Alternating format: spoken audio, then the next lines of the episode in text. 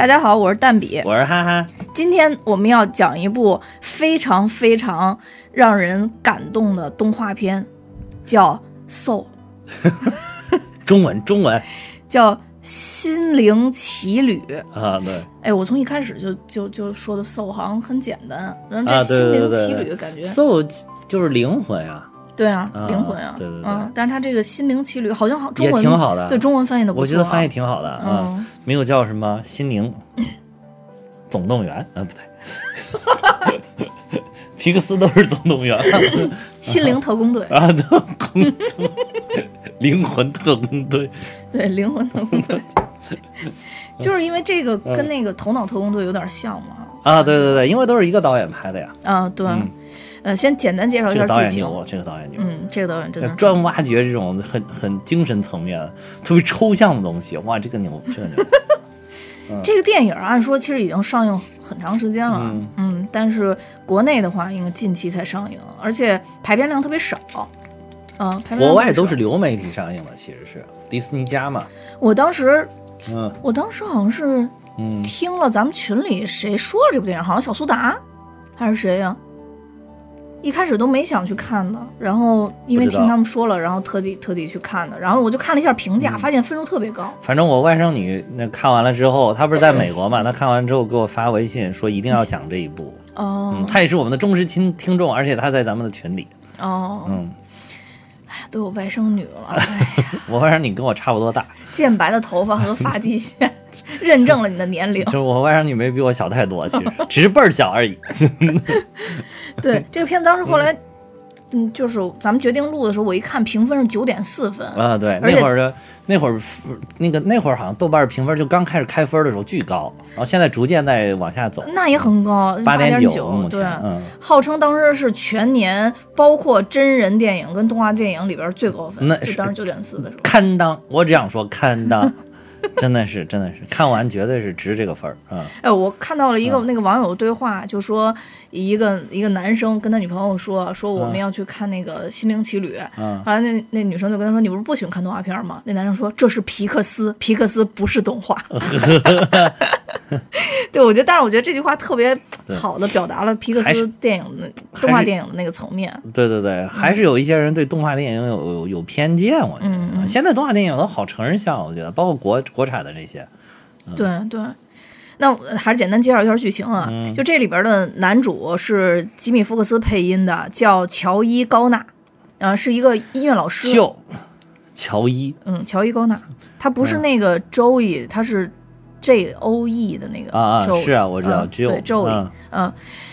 这个音乐老师呢，他虽然是嗯。在教中学的这个音乐课，呃，而且呢，嗯。还因为他可能表现比较优异，转正、嗯。要即将转正成为就是专职的这个老师，啊就是正式工。嗯，但是实际上呢，他班里边的哎，很多人，你说原来美国也有编制呃，当然有编制了，当然有编制了，啊，嗯，嗯呃，但是其实很多人不爱上他的嗯课程，就是上起来非常的没有激情啊、嗯非常没有激情。他自己的激情在哪儿？他又说从小他就非常喜欢音乐，他自己的激嗯情就是在最好的爵士俱乐部里边去演奏，这是他的梦想。嗯嗯，当他终于收到了一次这个试演的机会的时候，嗯太兴奋了，对对对，打着打着电话，结果就掉沟里了。其实是，其实掉井盖里了。对，你知道当时我看到这块的时候，想起了一首歌曲，啊是吧？什么什么什么什么，忘了词儿了。我个去，这什什么什么什么？雪村老师的歌，你知道吗？那首歌、哦，偷井盖的是贼呀》，但是！前面那两句是什么来着？什么抓他抓他是吗？啊呃，抓贼抓贼，偷井盖的啊贼呀！哦，对，抓贼抓贼！那个，我已经我已经癫狂，但是反正我当时脑子里一直是雪村老师喊的那个“偷井盖的贼呀”，就啊，那一句，你知道吗？什么什么？我的天！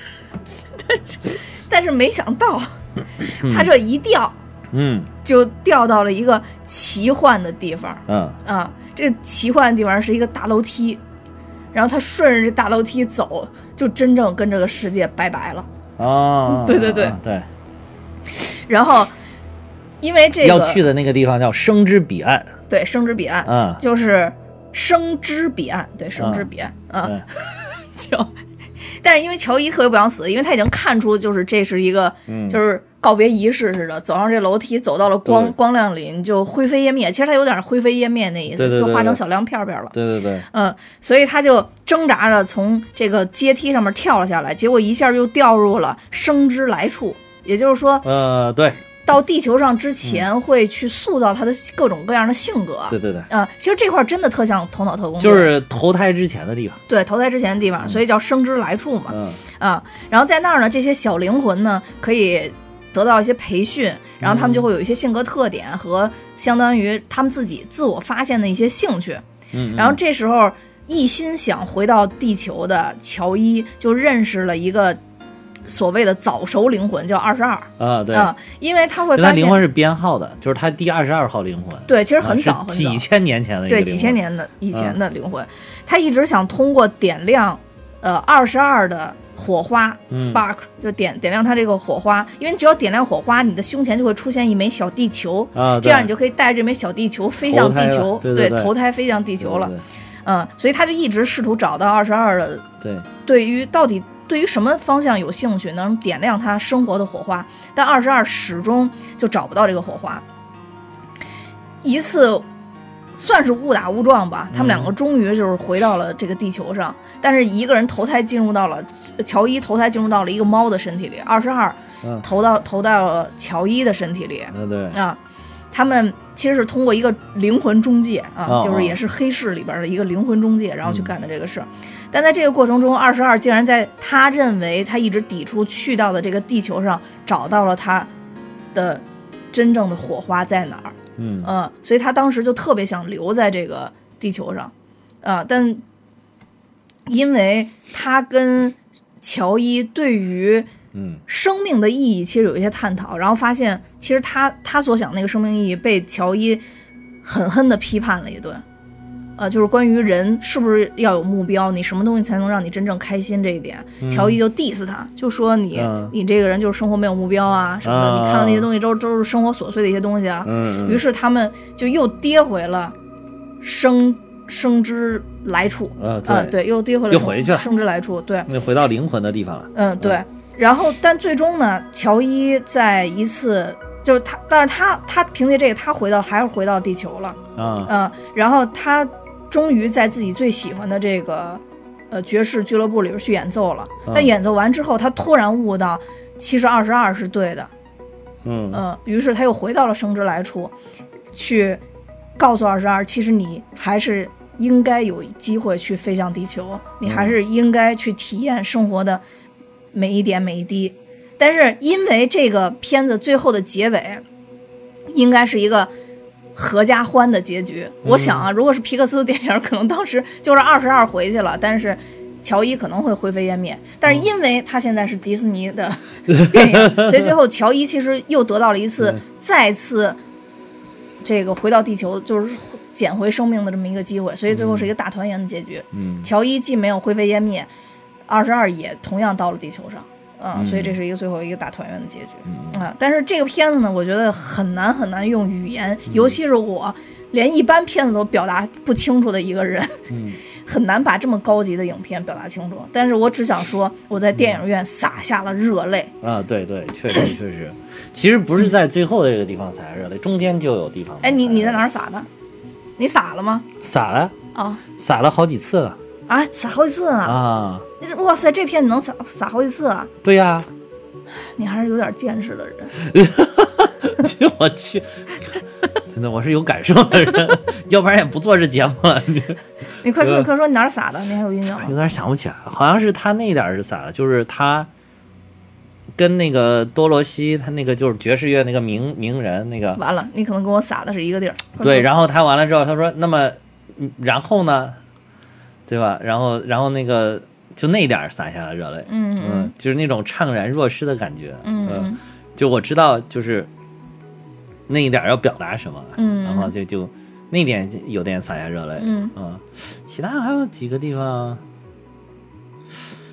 嗯哦，还有他回去从猫的角度跟他妈妈在沟通的时候哦。啊，就是还有就是还有就是他也是从猫的角度跟那个理发师在沟通的时候，那一点也觉得也、哦也洒下了热泪，嗯，也挺感人的，嗯。嗯，就是那个那个地方感动是感动于他，就是我们的人从从一个第三方的角度来看，就是说你能看到，能够感受到，就是说你平常感受不到的那些美好，就是你和你你你就觉得哦，就是有一些美好是你平常你叫什么，只缘身在此山中，你你看不到的东西，嗯嗯嗯嗯。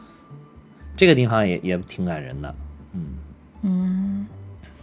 你当时看到那个二十二，因为他当时其实是在乔伊的身体里嘛，啊。他不是有一个那个小小小花儿落下来，对，小花儿落啊在落在啊小叶子哈，对。飘飘飘。你一开始还以为是小飞虫飞下来了，后来发现是一片小叶子飞下来对，啊，那个确实也也挺感人的。其实其实是那个叶子点亮了他的那个火花，对不对？他在那里边想表达的应该是这个意思，不是不是，我觉得嗯不是，不是啊？我不是这么理解的。嗯嗯嗯我不是这么理解。那你说你怎么理解的？这你就一下就跳到火花这个环节了吗？啊，对啊，因为这是我 我觉得这个片子里边最这个片子非常很非常很，你说哪个这个地方很你觉得最感动？呃，是就是我小叶子飘下来的那个。我觉得这个小叶子是是嗯怎么说呢？是抽象的表达了一个点，就是火花的这嗯个、这个点。但是因为我跟他有过相同的感受，所以在这一块儿啊什么，什么感受？呃，就是我之前有练习过认识生活的美好，天哪，这原来是多难？就很难，就真的嗯为什么很难？呢？因为我觉得我就是乔伊啊，就是为什么很难？你知道吗？为什么很难？嗯，就是因为从我的角度我来嗯看你的话，我就觉得你对好多事情有执念。对啊，所以我说我是乔伊啊。对对对，嗯有执念呃，。不不光是有执念，嗯而是说太太以分清什么该做，什么不该做为我生活的一个重要的一个点对了。对对对这个也是，反正就是有执念，就是对一些事情有执念。你你因为对有些事情有执念，你才能分清什么是该做，什么不该做。就像乔伊一样，他觉得他在学校里边教学生们这个给学校的这个什么乐队嗯去教他们，他就他其实他觉得这个事儿在浪费生命。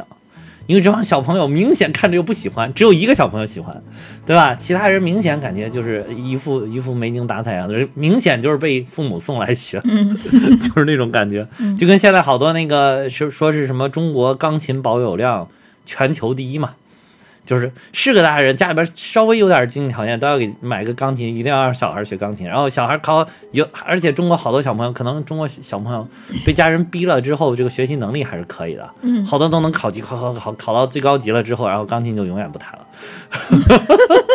就对对还是很愁，就是这种感觉，对，就是就感觉就是很很有意思。我那天还专我我这个是之前专门看有一个杂志，我忘了是哪个杂志了，做了这么一个调查，就是好像是三联还是什么哪个嗯杂志做了一个调查，就是就是讲中国这个钢琴的保有量的这个问题，嗯从这个地方折射就是中国教育的问题。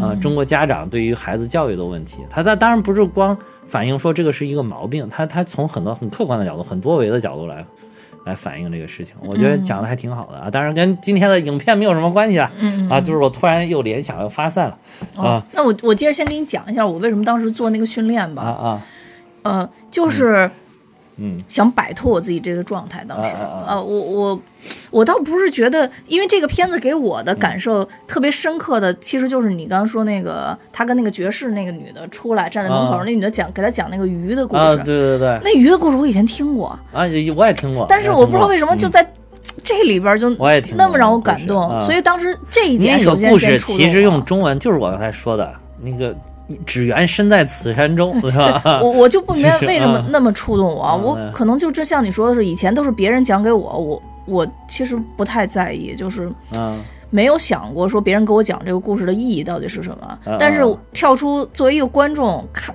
去看乔伊的状态和这个女的的状态，嗯我就突然觉得还是有点悲哀。就其实是生活里面还是有很多挺美好的东西，但是嗯，是的，因为自己的一些一些执念，还是有错过的，确实还是有错过的。我当时去训练自己这个，也是意识到这一点了嘛。嗯然后，所以当时跟我一个朋友，我们两个人每天写那个总结，因为我本身每每天也会写总结，就是今天一天的情况，我每天都会写。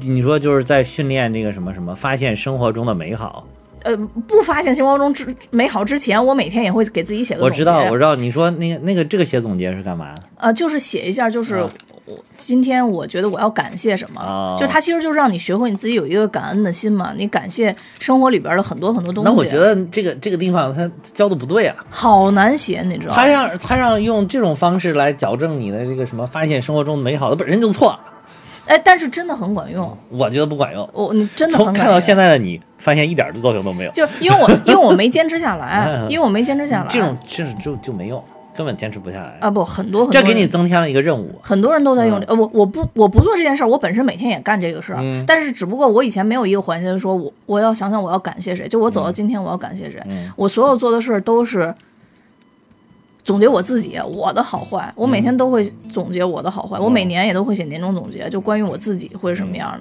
但是就就自从干了这个事儿以得这这种，毛病的，最最好的方法就是像我一样，经常漫无目的。当这个事儿又变成一个任务的时候，你根本治不好这个毛病，你根本发现不了生活中美。但我真正第一次觉得 觉得特别美，就是因为要写这个东西。当时因为就是经常录着录着节目，突然发现我放空了，这就说明你这个病就好了。就是录着录着节目，突然发现你也放空了，跟我一样。然后突然哪一天问我说：“哎，哎，我下一句要讲啥？” 哎，说明你发现生活中的美好。不会不会，我跟你在一块儿应该发现不了。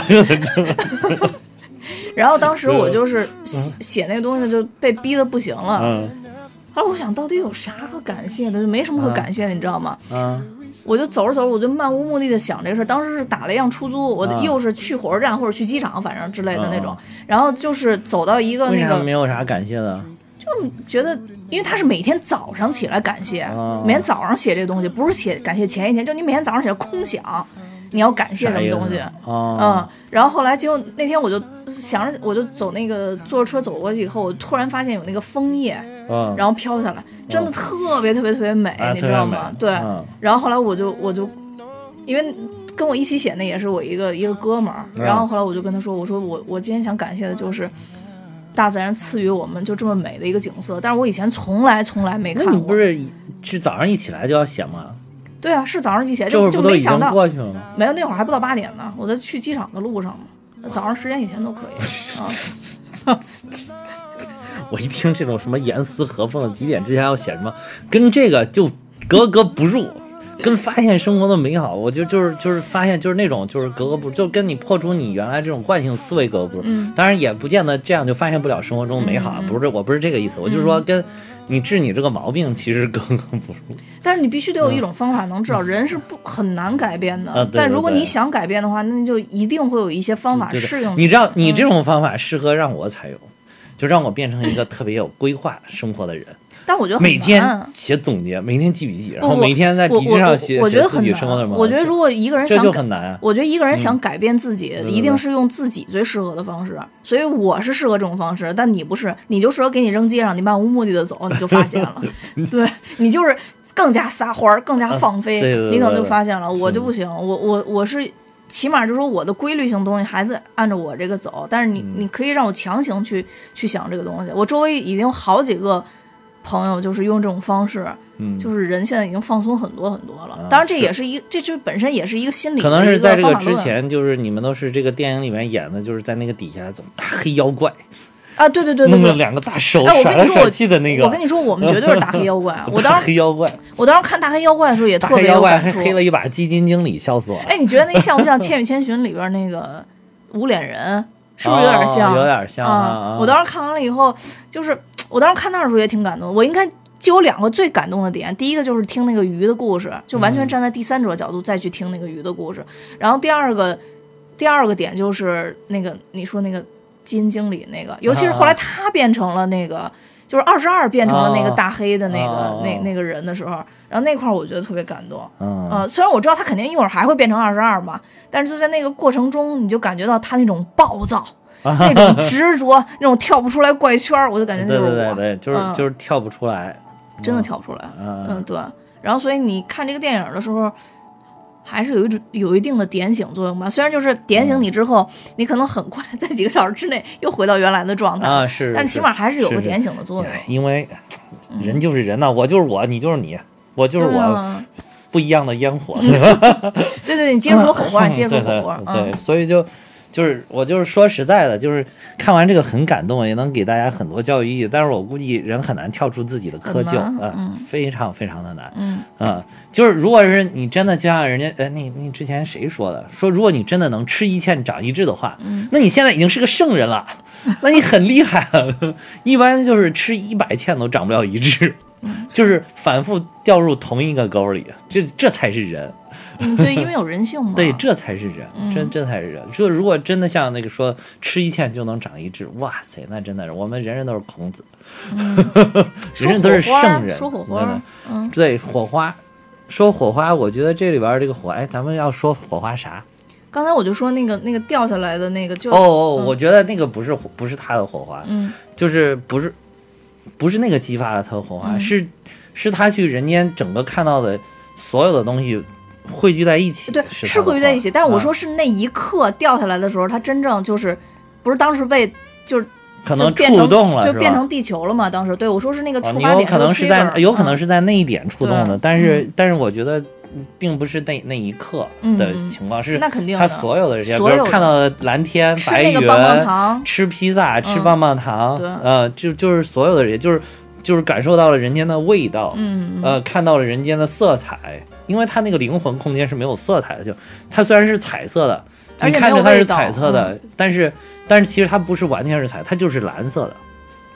对，然后基本上是以蓝色为主的色调。然后在那个就是在就是你说的那个没有味道的地方，就是他说是有什么什么什么什么所有的东西都在的一个那个可以让他们去尝试哪个是嗯。你的火花的那个、那个空间里边，那个基本上都是灰色的，就基本上所有的都是灰色，就是你触碰哪个它才有颜色，呃，而且没有味道，披萨没有味道，然后就是等于他就是当他去人间。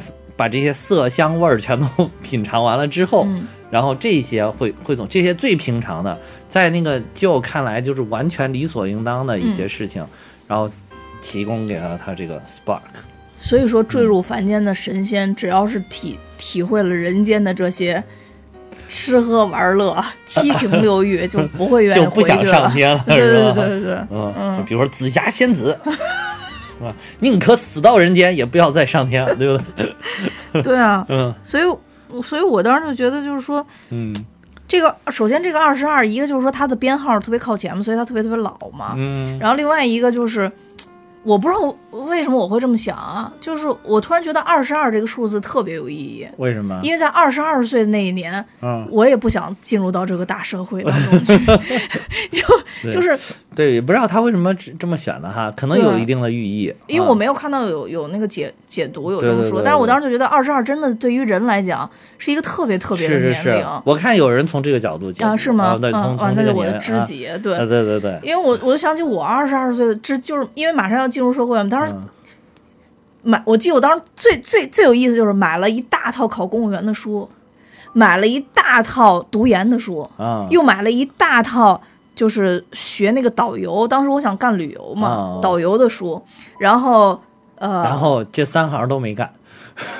呃对，然后还买了呃，当当当时还买了一大套都是考日语的，因为当啊时在在那什么，除了日语考了，啊剩下的就是就是都没干，都对都没干，然后选择了还是进进入进入到社会去去去工作，对。啊后来我突然想，后来我突然也觉得这就是我的性格，我就我现在到现在为止也是这样，就迷茫了半天，后来都是一咬牙先干，啊然后再说，对对对吧？然后我觉得这个好多人的这个性格，真的就像这个生生之来来处处一样，嗯就已经灌给你了。你你想去改变，真的很难，很小就印在你身上了一个一些东西。就是有一些可能是真的是天生带来嘛，他那里面不就在探？我觉得他那里面意思就是有一些东西就是天生赋给你的，就是你你从娘胎里出来，然后这个 DNA 的里边就带出带出来的东西，对对但有一些是后天形成的。对，啊而且我觉得他那里边有一些寓意特别，也特别真实的，就比如说像欢乐，你看他每个，我就你们仨，你去那个欢乐，具体是不是叫欢乐我忘了，反正就很积极的情绪，就你们仨去。对对对对。然后那什么消极，就你们七个去，然后说，哎，这会不会人太多了？没关系，就你会发现，啊。其实这个也特别真实，就是人间里边儿就是生骨子里生过来就带着欢乐的人，其实可能很少，但带着消极的人其实挺，多的。这个不好说，嗯，其实挺多的，这个不好说，嗯这个不好说。因为你会发现，嗯就像就像我之前说，嗯从佛的这个角度，嗯，这个典籍来就说说人生下来都是痛苦的嘛，啊因为人都是哭着坠地的，但人去世的时候很少有自己流着泪走的，啊特别特别少。嗯，就是因为你来了以后都会面临很多痛苦嘛，就是可能完全没有过痛苦的人很少吧，就是这辈子都没有过烦恼和痛苦的人，可能几乎都没有。那人生是不完整的呀，对啊你，没有烦恼和痛苦，你怎么知道什么是幸福和快乐呢？对啊，所以有更多的人嗯会、会会对啊，要要去体验这个东西嘛。对对对嗯，对。嗯所以我觉得还弄得挺挺真实的。我之前就其实不是特别喜欢看那个《头脑特工队》，看了好几遍都没感，头脑特工队很挺好看的都。都无感。头脑特特工队就是他的那个什么一个那个叫什么留在那个被遗忘的时候，哇，好感人啊！那会儿我觉得，就是为了让他的快乐能够回去，嗯，然后他宁可就是他小时候的一个玩伴，一个玩具嘛，然然后那个那大象，小呃小小小粉象是吧？反正就是搞不清楚是一个好像四不像一样的东西，嗯然后然后好像有长长的鼻子是吗？然后本来他是那个很快乐的那种那种劲儿，就他就是为了让他重新获得快乐，然后他宁愿牺牲了自己，让他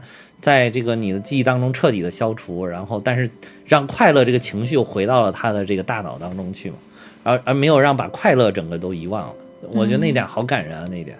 嗯，就是这个导演，就是我就说嘛，这个导演厉害就厉害在，叫就这个这个导演的名字也特别牛，这个导演就叫博士，道克特，哦，道克特，就是 Doctor，知道吧？这叫皮特道克特这个人。哦。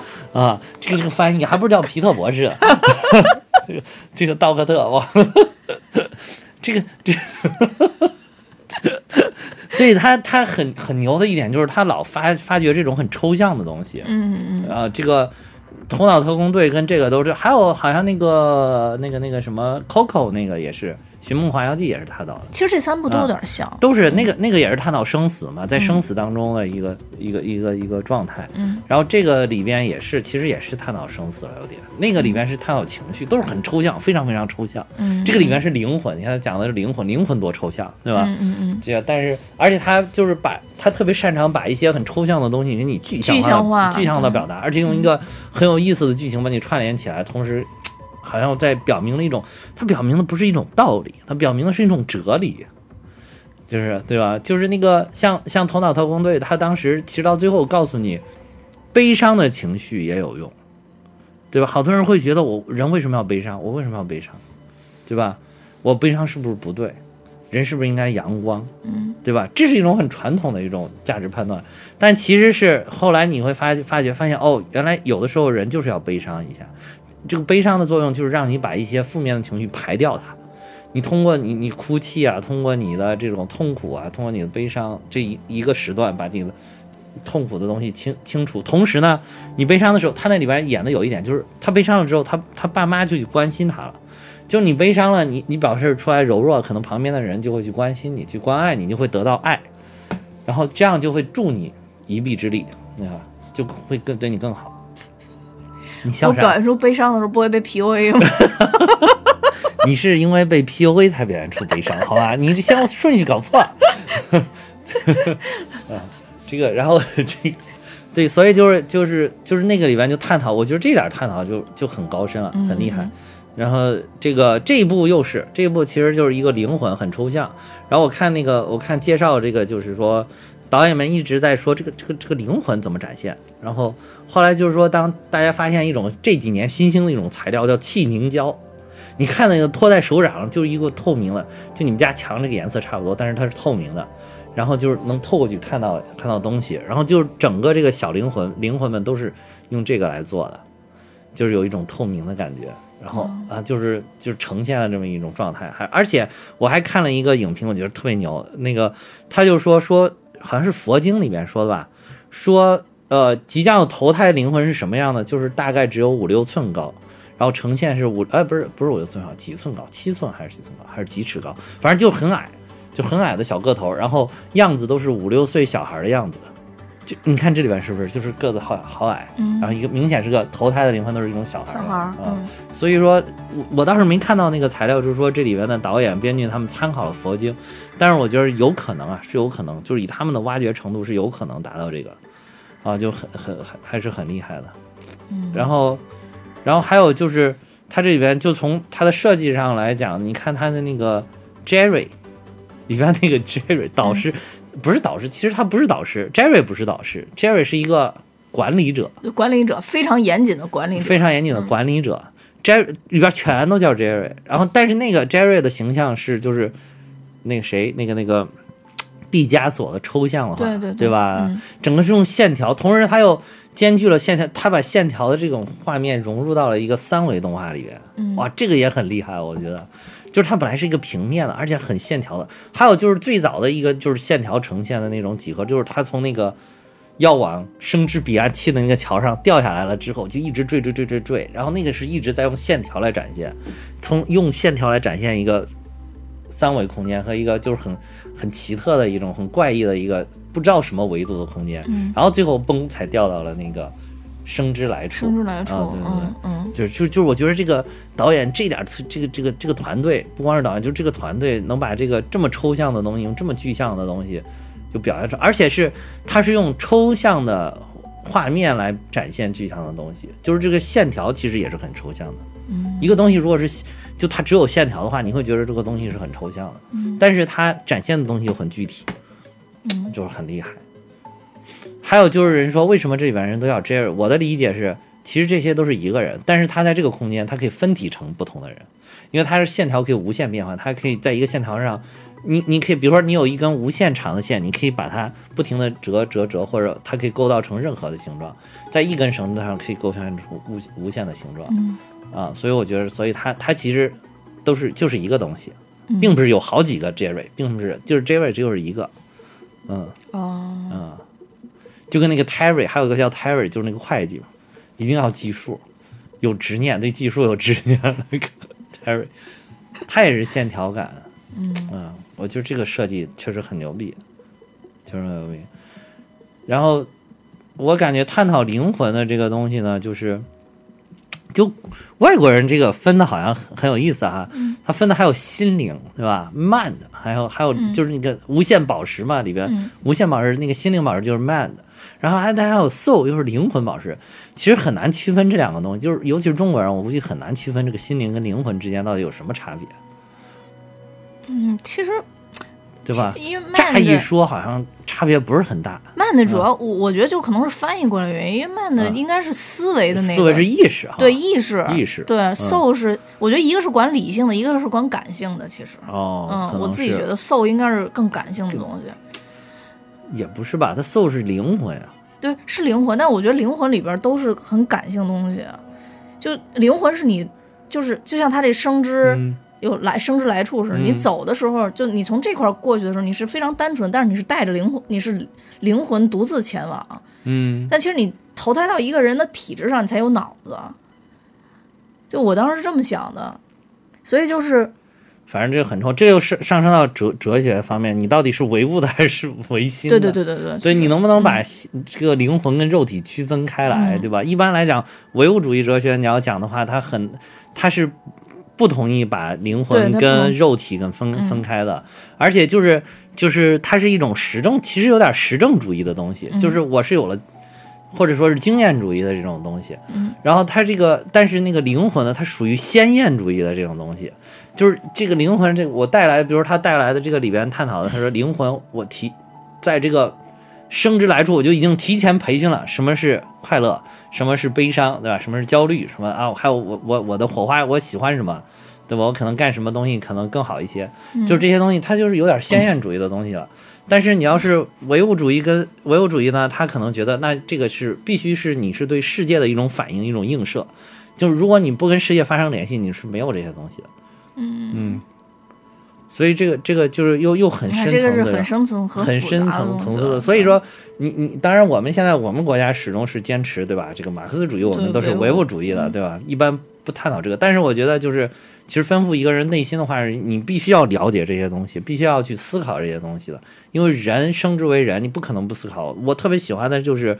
呃，这个笛卡尔的一句话叫“我思故我在”，嗯这句话听起来就是很危险的一句话，就好像是我不思就不在一样了。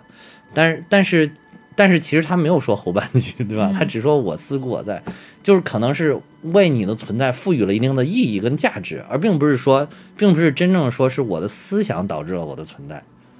嗯，这个、嗯这个就是，就可能就有点太哲学了哈。我就想起我在家，我我特特别小的时候，嗯然后有一次在家说了一句，呃，我魂儿都要吓飞了，我爷爷就特别严肃的警告了我。啊我爷爷说，作为一名老党员，我必须要跟你说，在咱们家必须都是唯物的。那会儿我还特别真的是老党员，对我还是特别小呢对我还特别小呢。然后嗯我为什么就知道唯物跟唯心的区别？刚刚你一说，我说哦，嗯我说我知道这个，啊，就是因为那会儿我爷爷给我讲的，说这个不能分开，说是在一起的这个就是唯物，分开了那就是唯心了。嗯，是是是，对中国这个肯定还是坚持唯物的，嗯。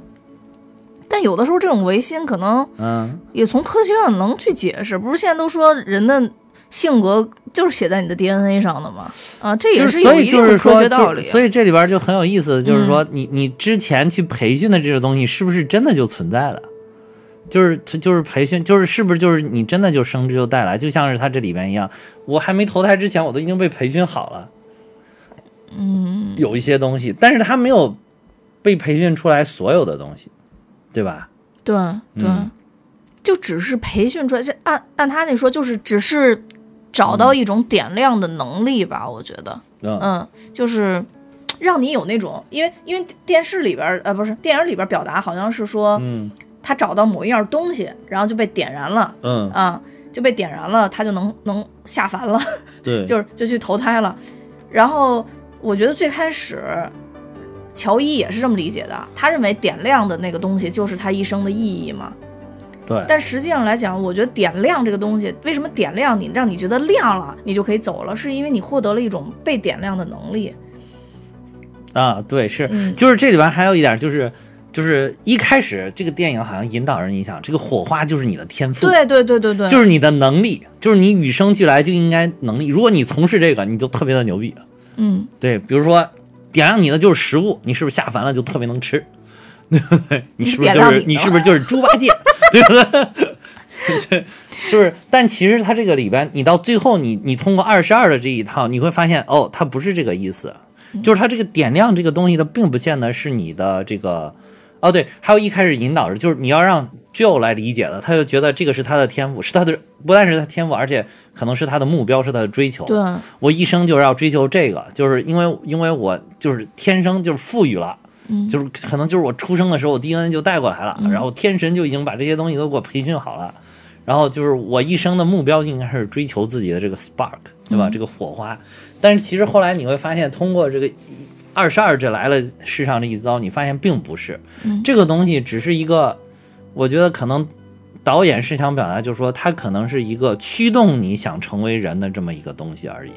就是我万事俱备，只欠东风。这个东风是什么并不重要，但是就是这个东风是什么？这个东风就是能够推动你想成为一个人的东西，想成为一个生命，想想成为一个真正生命的一个东西。嗯，嗯，就是也许也许就是蓝天白云，嗯我就想成为一个生命。对对对，啊，也许呢，有的人觉得这还不足够，那我我需要有一门手艺，比如我需要会乐器，我最喜欢的这个乐器，我才能，比如我最喜欢钢琴，有钢琴，哎，我才发现我才能愿意去成为这个人。就是他就那些，当你不知道的时候，有的人可能你他不是说那个说，如果你不知道了，你去那个就是所有都有的那个房间叫什么名字？还还有个名字叫欧什么什么什么什么，就是所有的东因素元素都在里边，就是你再去那里面发现。但是有些的灵魂是不需要去那个地方，他直接就能发现的。他可能本来那些灵魂出现的时候，他就已经非常想渴望成为一个人，那他就不需要去这种地方。嗯嗯，我我还看了一个影评，我觉得写的特别好，就是说这个 spark 可能是给了你一个能去爱的能力，嗯不管爱的是什么。就是如果它是钢琴，那你就是爱钢琴的能力；如如果是比如说一个披萨，你就是爱披萨的能力，对吧？嗯就是，但是至于什么不重要，但是它主要是就是你通过这个，你发现哦，原来我是可以获取爱的能力的。这个跟我想的是比较是，像的。其实跟你嗯想的，就是我就说跟你刚才说的这个很像，就是嗯就是我能够去通过这个，我发现了自自己有能力去追求一个事物，然后我就可以获得了去通行了。嗯。对我当时理解的就不是爱，我当时也嗯。理理解不是说他是驱动变成人，而是说嗯。你有了这样的一个感情，你才有意义到这个世间来走一遭。就跟这二十二嘛，他一直认为他自己是没有意义来的，因为没有东西能点燃他。但终于他来到这儿以后，他但是我觉得电影这个电影恰恰否定的就是意义，就是不见得有意义，就是可以很无聊。用，不是用意义不不太合适啊，就是嗯，呃，就是可可我可以很无聊的在世界上坐一辈子，对，就做着就做着直接做到我死，然后这也可以。对，但是就这样，但是你你的那个获取那可能就是开心，对但我喜欢的可能就是那，但我可能喜欢的就是平静，对对对对，就是点燃我的就是平静平静啊对对对我发现哦，我到人世间可以获得平静，然后你就会是我就会很去去了所以它不见得是你对，所以它不见得是你去，呃对，也有可能是一种舒适感，嗯它不见得嗯是你要去追求的目标跟意义，也可以是目标跟意义，对吧？也不见得是你天赋，嗯，因为你你比如说大家都喜欢钢琴，那不可能人人都是朗朗，对吧？对啊，就是那么多灵魂呢，对吧？嗯他是不可能人人都是朗朗，就是说他，所以他不一定是一种天赋，嗯就或者说他可能会是一种天赋，但他不是你最，就是能够优于其他人的那种东西。对，所以我啊觉得它是一种嗯，对你说的爱的能力也，也、嗯我觉得也对。就我当时想的就是，它就是一种激情，就是你你在呃生 生生之来处那个地方、嗯体验到了这种激情，你就可以去地球了。嗯就是你所以就是你从通过这个电影，你你又你再反思一下，就是有的时候原来我也在思考，就是就是我我高中的时候最喜欢思考这这些问题，就到底是来了是是有什么意义？因为当当时高中的时候，其实我觉得。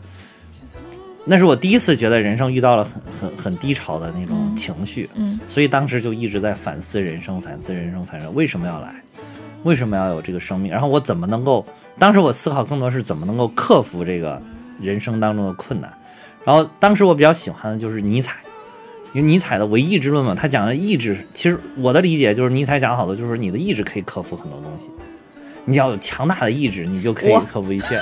对对，所以我觉得你可能也是相信这种东西的，就是，所以所以就是尼尼采讲的什么酒神精神啊，什么嗯这种，就是还有包括他写的那个权力意志，就是都是很强调这个，就是对于你对于意志的一个控制，嗯就是你对于你自己的一个主宰的能力。我觉得张弛是考考虑的是这方面的，就是克服它，同时思考一下人生的意义是什么。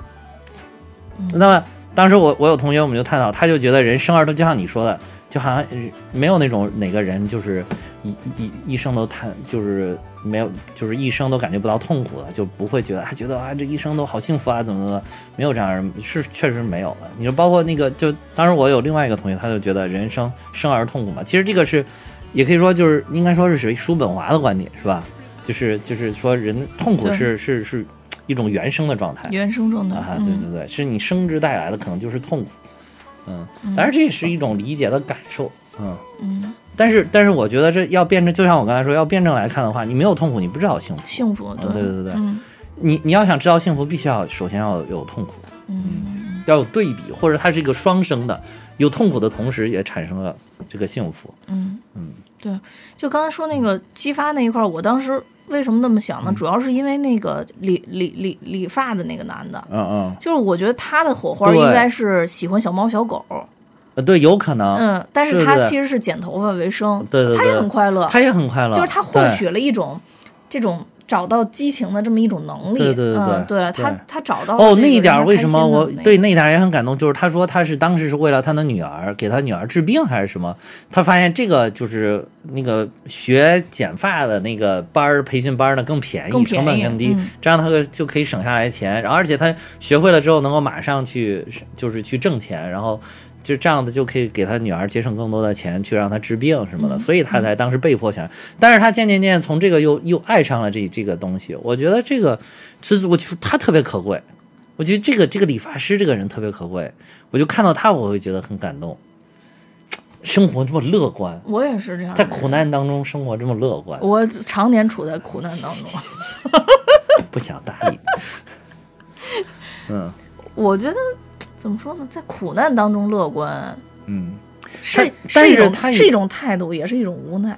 但你最终还是要乐观。是，要不然但是我觉得，但是我觉得他更可贵的是，他到最后他其实我觉得他已经感不感觉生活对，是痛苦不感觉的。苦。他在理发这个，他觉得很很开心，而且能跟不同的人聊天啊，又给大家一个很好的发型啊，会让他看起来，会让我我去服务的这个对象看起来更好、更更出色。嗯，这个他还有成就感，还有获得感啊，我觉得这个非常好。就是我觉得如果这个应该是人去特别能应该去追求的一种一种状态，嗯一种状态。就如果大家都能达到这种状态，其实你的人生应该也是很幸福的。虽然它可能跟你的这个初心是不太一样的，嗯，嗯，但是如果你执念于一个东西，是不是会就是变成那个大妖怪的那种感觉？其实我觉得这是一个一个嗯过程，就是一个啊过程。就我我最近前在在思考一个事儿，就是以前我老听不懂一句话，叫什么，呃，看山是山，看山不是山，看山还是山。啊，对对对，我我真的觉得我我这不是境界嘛？对我这是境界我觉得人嗯生就真的在经历这种变化，对对对，就是对要就是境界。对啊，所以嗯我就觉得就是说，看你怎么看这个事情了。嗯你你你分分两派讲，我为什么老觉得就是说中庸这个事儿特别有道理？你觉得嗯这个人他非常快乐，那他是不是认命？嗯其实好像也不是，因为他现在很幸福。就你你看怎么嗯去看这个事情了？你不，我觉得“不忘初心”这句话说的特别对的原因，是因为嗯你在第二个阶段，第你在第一个阶段的时候，当然你特别坚定，不忘初心。嗯你到第二个阶段的时候，你其实会质疑不忘初心这个事儿到底是不是对的。等到第三个阶段的时候，你可能没有达到你这个当时的最初的目的，但你的初心可能没变。嗯就跟这个理发师一样，他其实没忘记自己的初心，嗯他的初心就是有有爱去爱这些小猫小狗，但他现在有爱去爱他的顾客，其实他的初心是没变的。对，但他只是形式变了，所以在第一个阶段，他认为不忘初心可能是小猫小狗；第二个阶段不忘初初心，他可能有质疑。对，那到第三个阶段的时候，他不忘初心，其实是不忘不忘却爱。所以我觉得这个特别有道理，就是这个三三种看山是山，看山不是山，看山还是山。这个，嗯嗯，就是你知道最近我我在研究一些销售技巧，你知道吧？我我会发现说。因为以前最早大家都会说，哎，你应该诚实，对吧？你对什么样的人都应该诚实。但你你慢慢走入社会以后，会会发现很多奸诈的人，对吧？你你去买卖东西的时候，尤其像这种嗯。做做服务类型的东西，你会想很多对方在想什么，他是不是在研究我，我是不是在研究他，竞争对手在做什么，嗯。我们是不是在相互研究，嗯。然后你就会产生很多所谓销售技巧的东西，嗯。你看起来还是在售卖，但你已经售卖形态跟以前原来已已经完全不一样了。嗯，但是你过了一段时间以后，你会发现，其实你还是必须要非常真诚的去对待你的对象，你才能把这个东西卖出去。但那个感觉已经不是说哦，我就是要说实话，而是说这个东西其实我说了实话对他好，嗯所以最后又回来了，形式还是在说实话，跟小时候爸爸妈妈教我们的、老师教我们的是一样的。但最后你对客户说了实话，但是这个感觉其实是不一样。但最后结局都是说了实话，所以实话就是这座山。所以我现在在在思考这个东西，我会发现很多很多形态，我会往回收。就这种往回收，就是越来你做事越来越像小朋友，但这种像小朋友是一种非常好的、非常开心的、非常开怀的，就是所以所以你就你就是达到了你刚才说的那种，你可能在逐渐的接近你刚才说的那种中庸的境界。对对啊，什么叫中庸呢？中庸不是说就是原来我小的时候里，嗯咱们最最早接触这个词儿词儿，就当年就是咱们小的时候还经常会批判这种中庸的思想，就觉得你好像到来不去的哈，对嗯这个人没有政治立场，对吧？你你到底是好还是不好？你好像就是那种，或者就是说，或者是当时甚至理解的是一种妥协的状态。就是呃墙头草啊，墙头草两嗯边倒，就是你见人说人话，见鬼说鬼话话啊。其实你你要是仔细研究一下中庸的原文，嗯他说那个中中庸呢，就是叫是这叫什么？喜怒哀乐之谓发，谓之对中，对对吧？嗯发而皆中节，谓之和。嗯就是中也者，天下之大本也；和也者，天下之达道也。啊，就是就是你你这个情绪，你没有发，这个是中，就是嗯。你有了这产生了这些情，这些情绪就是首先是他等于说这这个中庸的这篇文章，他承认了人有这些喜怒哀乐的情绪，你有嗯各种情绪，你都是有的，但是你没有发出来，这个是你你这个叫中。对。啊，是所谓的庸，我觉得它跟这个和是一个意思。其实是这个这个，当然我们的那个谁蛋兄啊，蛋兄不是这个我们国学老师对吧？啊对，蛋兄到时候可以蛋兄到时候可以说看我说的理解的对不对啊？嗯我是很喜欢中庸这这个这篇文章，中庸《大学》跟中庸写的超级牛逼。中庸写的真的特别我当时看了《大学》的时候，我就觉得啊，这篇写的真好。然后再看了《中庸》，发现哇，竟然比《大学》还好，就是这种感觉，真的就是，然后就是说发而皆中节，就是你这种喜怒哀乐，你他也不是说你不能发，他说你喜怒哀乐，你这种情绪你也可以发出去，但是发完了之后，你还是一种。怎么说也可以说是克制也好，或者说也是一种合乎合乎理、发乎情、合乎理的这种感觉也好，那你就到了中和的这个地步，你就是达到了一种中庸的状态了。对我，嗯，我觉得这，但是像以前，而且这里边还说君子中 君子中庸，小人反中庸，就是说你你达到中庸，你就是君。什么是君子？你达到中庸的状态，你就是君子。嗯嗯嗯，对，就是其实小人反中庸，我觉得这个不是一个一个怎么说呢？不是一个嗯，贬义词，我觉得这个不是一个贬义词，这绝对不是这里边一个贬义词。其孔子好多地方说的君子和小人，他不是说把那个小人跟咱们平常理解这种对小人，就是给你。做一些不好的事情啦，或者就是背后就给你穿小鞋、撤你撤你走的这些人叫做小人，或者做坏事儿这种叫他不是，嗯，他只是说他没有达到圣人境界的那种人叫小人，就是其实是普通人。对普通人，其实就是一个普通人的意思啊。对他是他是希望大家都能往这个圣人的这个追求上去靠。我觉得就是圣人这个境界是你嗯可能永远在追求，但永远达不到。就是你你我你可能没有意识说我要当圣人，对对对。但是你只要是对有有思考的能力，你愿意去思考，在很多过程中会不知不觉的你会有一些感受。对，可能我们永远都都达不到这个圣人的状态。对但是我们可能一辈子都在往这个方向靠，对太接近。嗯，对对对，就是能靠得近一点，可能我们就会更好一点。啊，就是你你其实自己会舒服，对对对。就是，以前你就会很在意，现在你会变得不是说不在意了，而是说你都没有在意的情绪了。对对。嗯，对，就是很多时候现在就是有有有一些这样的状态，而且你会发现嗯。在这种状态下有一个特别重要的事儿，你就会特别认真的去去做一些反思。就这种反思就在于说，你你以前做了很多细节东西，就反正我现在自己就会想到，你就会不得不认说。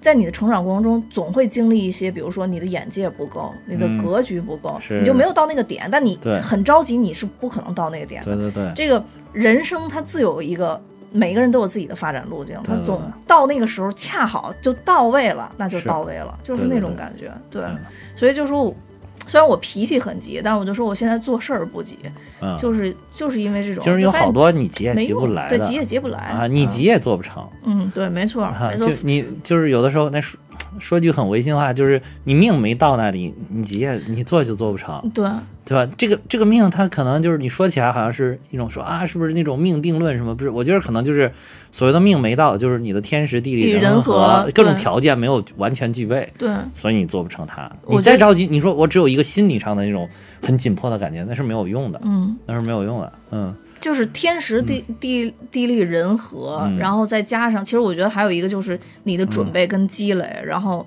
这些全部都合在一起，那个才到。你说是命数吗？它可能，那如果要非要定义一个词儿，它好像就是命数。啊对对对。你用别的你也形容不了。是是。是啊，那怎么就到这个时候了，对吧？对对对，嗯，因为有些可能是必然你能准备好的一些东西，有些可能就是一个偶然，就是你的运气，对，然后哎，正好作用在一点，你就成了。成了啊。对嗯，大部分时候不行。对我的命数还没到，我还在等命数啊快对。来。，我觉得这个片子里边还有一点特别令我觉得特别好的，就是他没有说一味的告诉你说哪种是好的，哪种他不绝对，就是他不是说他也没有，我觉得这部片子并没有到最后处理成就是说你追求平静，归于这种追求对身边美好的这种向往什么，就是。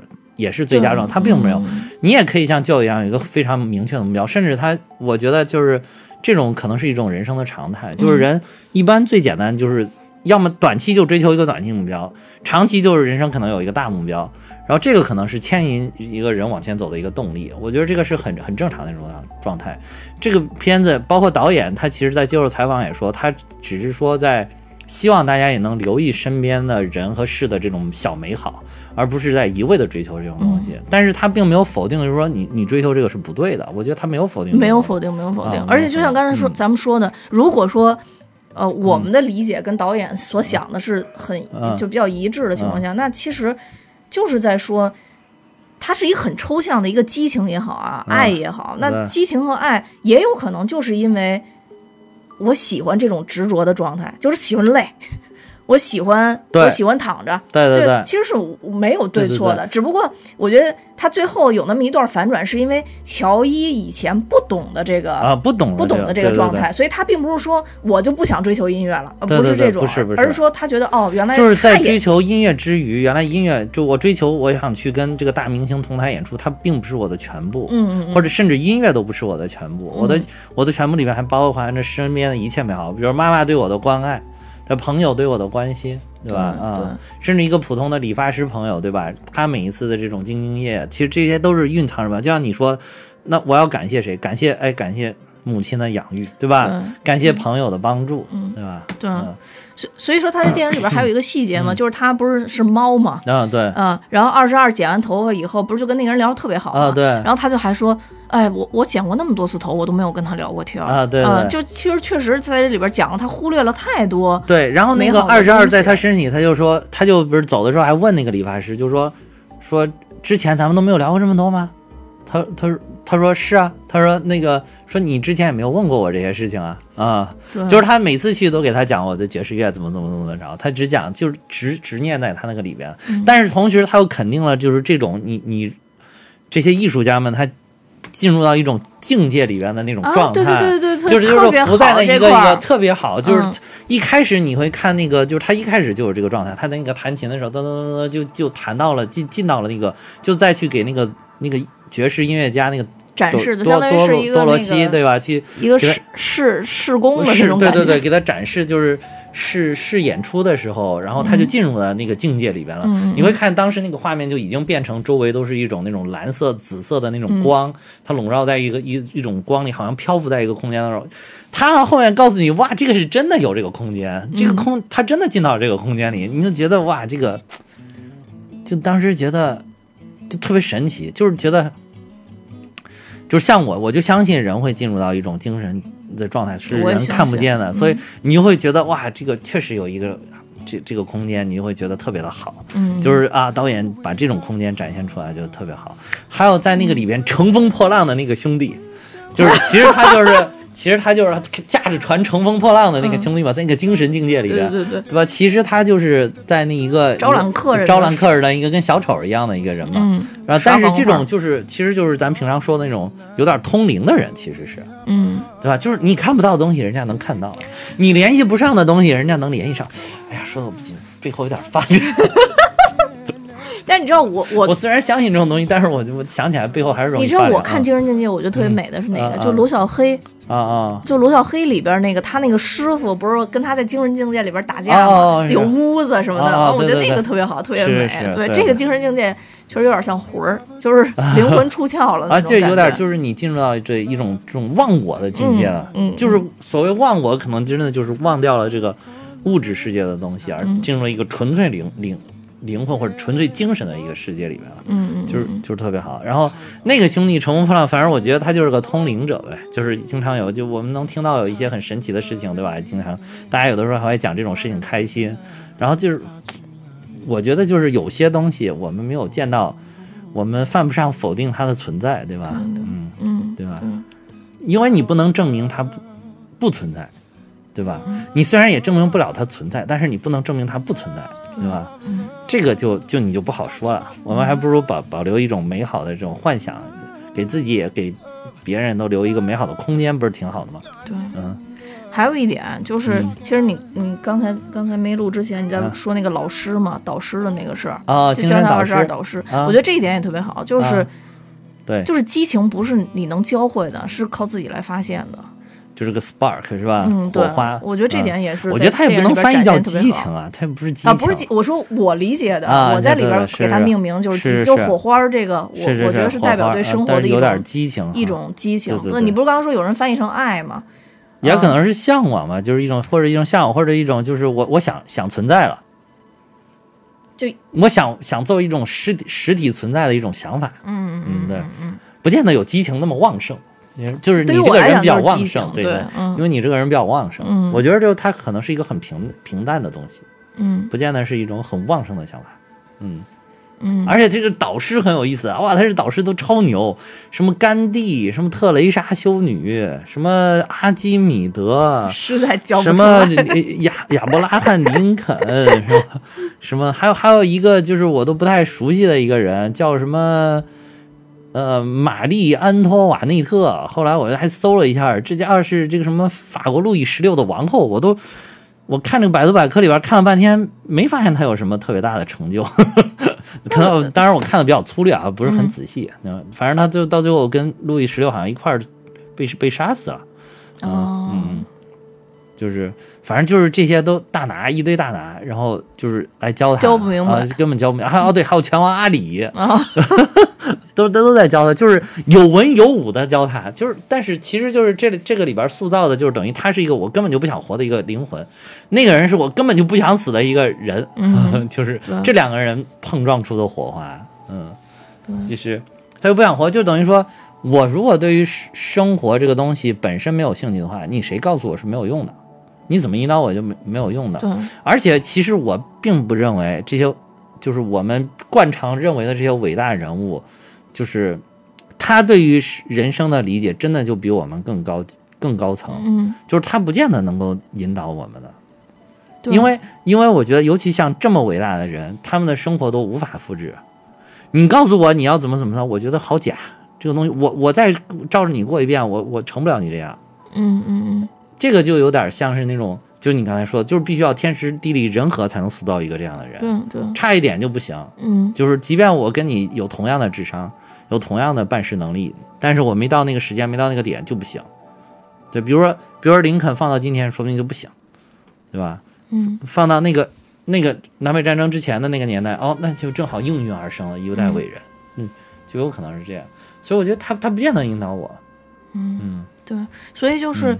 就我们不是有一个培训语言，就是美国嗯常用的那种培训语言叫嗯哥斯塔嘛？啊啊，哥斯塔就在于说，对于我们人和人之间来说，嗯我们对于对方提出的问题对，我们只做经验分享，我们不做教授。啊，嗯对，，就是因为我的经验只在我身上有用，起了作用。你可以受到启发，就比如说你是不是觉得有用，你可以拿去用，但是绝对不允许在这个整个的过程中有一种我教你的状态，因为人与人之间都是平等好像这种我教你是不是就特别像传销了，PUA。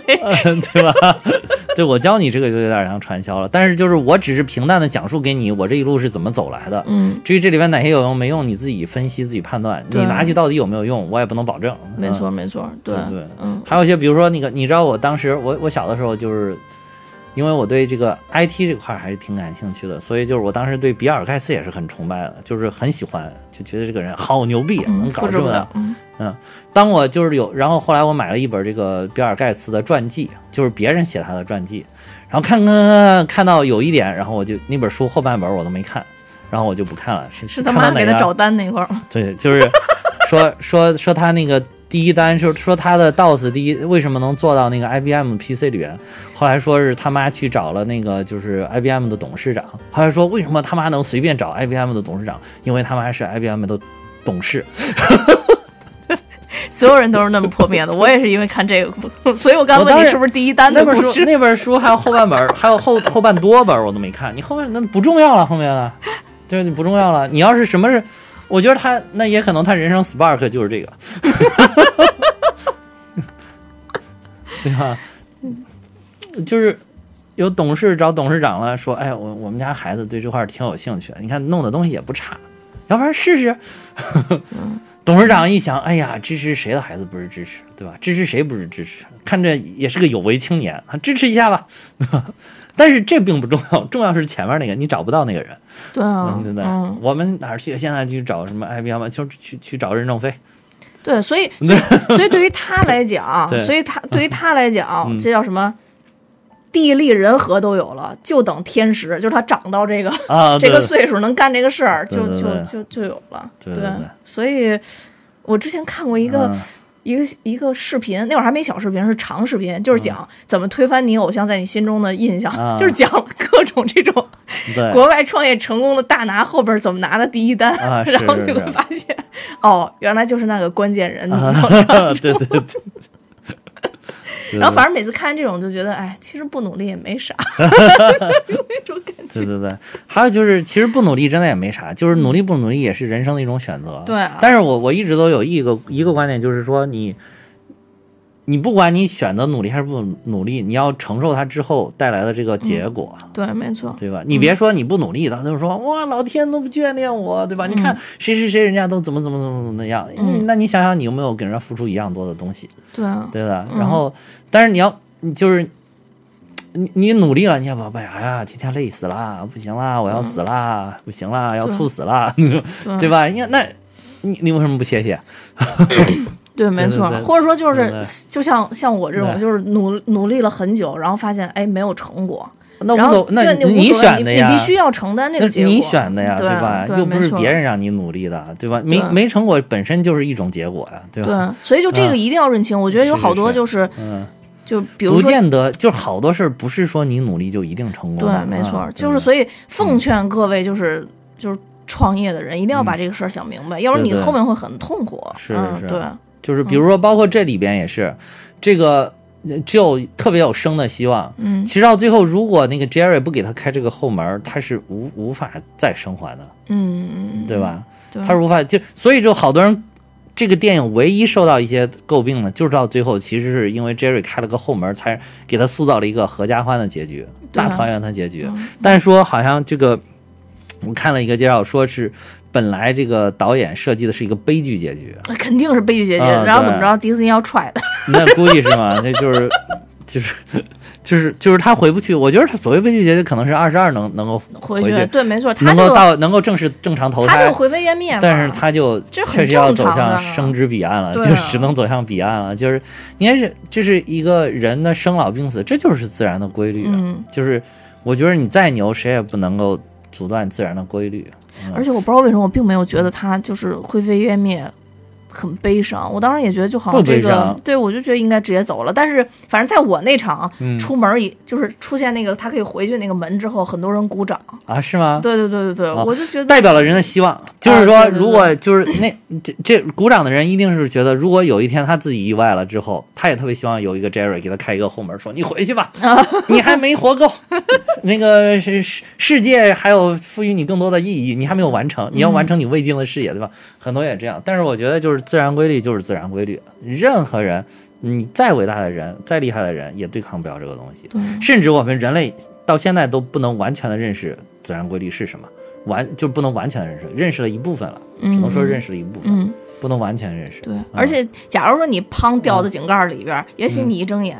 还有一片美丽的世界，就因为这个都不知道，因为你也有没死可能过一场，也有可能对。但是有一点就是说，那个死之前就是看到一片白光，好多人好像这个也是都说。这个也是佛教佛经里边记载的，也是嗯。这个。但是我觉得这个记载可能是真的，因为好多人都能看到我都有濒死的体验嘛，嗯。我妈妈都有。然后就是休克的时候看到前面有什么然后他我那个大家都看到是是就是是一模一样的一样这个是一模一样的。嗯。然后这个，然后我妈就听到那个我那阿姨在后面在喊她，她就觉得有一个人在后面喊的，就是我那个阿姨在喊她，嗯。然后就在叫她叫她叫，然后她就转身就就哎就醒了。嗯。啊，然后要不然他就想往那个白光，就是好像这个白光一出现，人们都会情不自禁的往那个白亮光的地方走，因为他们说那个穿过那个，因为有啊那个刺刺他他啊他妈妈就是啊当时生他的时候，就是啊好像难产吧，当时，啊然后就说那个其实他妈是走过了那个白光，翻过去，翻过去是看见一片就是。真的是青山绿水的那种感觉，就好多人都特别开心。啊因为我有一个同学也是，就是当时是休克吧，也是哦抢救到医院去抢救，他们俩就说的是一模一样的。哦然后也是因为家里人叫，然后四他妈脾气不好，说特别生气，然后突然回头就喊干嘛呀？就醒了啊！对对对对，所所以说说那个就是经常电视剧里边拍的，就是看这个人不行，一定要不停的喊他，说嗯这个是有科学道理的。对，就是如果你看到身边人真的快不行了，一定要喊他，拼命的喊。嗯然后如果喊不回来没有办法，但是就是你还是要尽力的去挽救他。嗯。还有那个呃，之前就是嗯我们生物老师给我们讲过一个，嗯就说人去世之后，嗯呃，不管你是什么样的人，你身上会少也不零点几克的一个重量。有有有，嗯不不是零点几克，二十几克吧，啊，二十几克是吗？啊嗯是就啊，但是一直就是灵魂的重量。对，嗯但是科学家一直没研究清楚这个到底是少在哪儿。这个就是把人快死的时候就放在那个秤上，嗯，然后就是一直等到他死，那个毒素就会发生变化。嗯对对对对对，啊就说那个会一下就没有那个重量对。对对，就是说灵灵魂它不见得是一个虚无存在的，它有嗯可能是有实体的。对，啊，对，所以这就说，呃而且当时就说，不管你是大胖子还是一小瘦子，反正你嗯。你你大概死掉的时候，大概就是那么那么几克。对对，嗯。二十一克，我看查21这个啊，克嗯。二十一克，就是很神奇。我觉得真的这个特别神神奇。就是说，对，说好像这个灵魂的重量是一样的，就不嗯。是跟你胖不胖好像关系不大。嗯，嗯。对，嗯，对。到时候就大家都都都一样，对，嗯，谁也别笑话谁胖，嗯。嗯，谁哎，好，好像也不完全一。样，好像也不完全一样。就刚刚查了一下，就好像嗯也不完全一样，就是但大部分都是在一个二十几范围就是二十多克，二十多克，二十多克这个对对这个范围，在一个二十嗯几克这个范围，嗯就是你的你的灵魂这个，所以很神奇。人就嗯所以我就说嘛，就是人对于自然界到底有哪些规律，到底哪些是真的，哪些假的，其实大家都还了解不完全。然后所以说就嗯，就不要经常往下断语，对吧？就说啊，人生就是怎么怎么样，我就是怎么怎么样。哎呀，你你你差得远呢，你哪知道？对吧？你要知道，你就是上帝。对啊对吧是是没错，就是嗯，嗯，所以就很多事都很难说。其实有的时候糊涂活着也挺好，难得糊涂嘛，难得糊涂，对吧？正满桥写难得糊涂，对，要不然这句话为什么这么经典呢？嗯对吧？就是人的老难得糊涂，就是人，我的感觉意思就是说，人老是觉得自己很清醒，我什么都懂。跟懂王一样，是吧？这个我懂，没有人比我更懂什么什么什么，对吧？但是其实是就是你你什么都不懂，嗯。对吧？你你是以为你懂，所以人呢、最清醒的状态就是难得糊涂的状态，嗯。就是我难得糊涂一下，就好像哎呀，我好像什么事不了解，其实这个是你最最清醒的状态啊，对对对。你就是不了解。嗯，啊，对，嗯，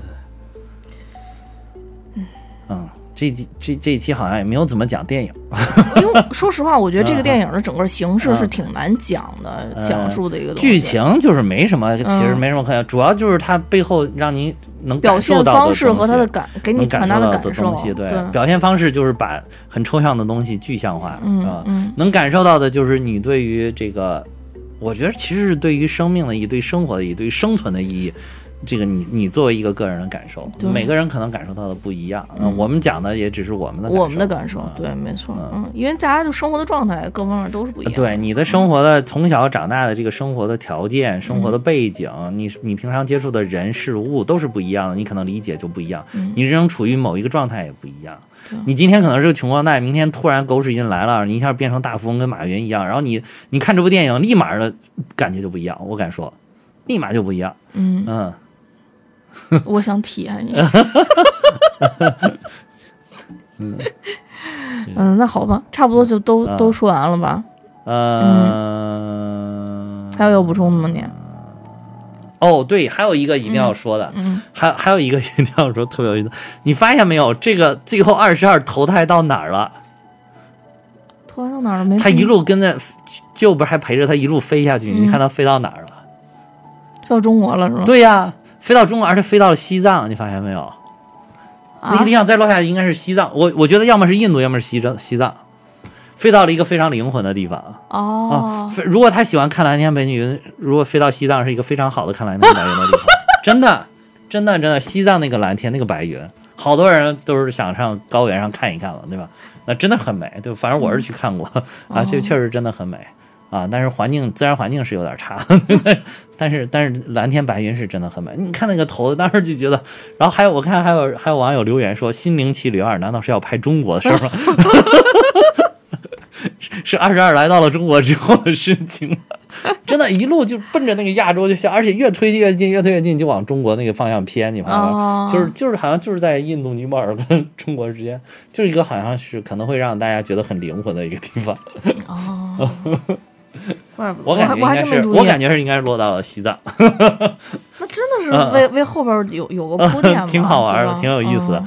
可能我我当时还在想，哎呀，皮克斯难道就是非要抓住中国观众吗？难道是？就是现在现在这个好莱坞电影里经常都要有一些中国的元素嘛，就是为了嗯让抓住中国观众嘛，中国的票房还是好的嘛，嗯。嗯，但是这部片真的很神奇，就是迪士尼基本上没有宣发，好奇怪哦，迪士尼不想要中国的票房吗？而且对这部片子没信心嘛，就是很难理解，不知道为什么。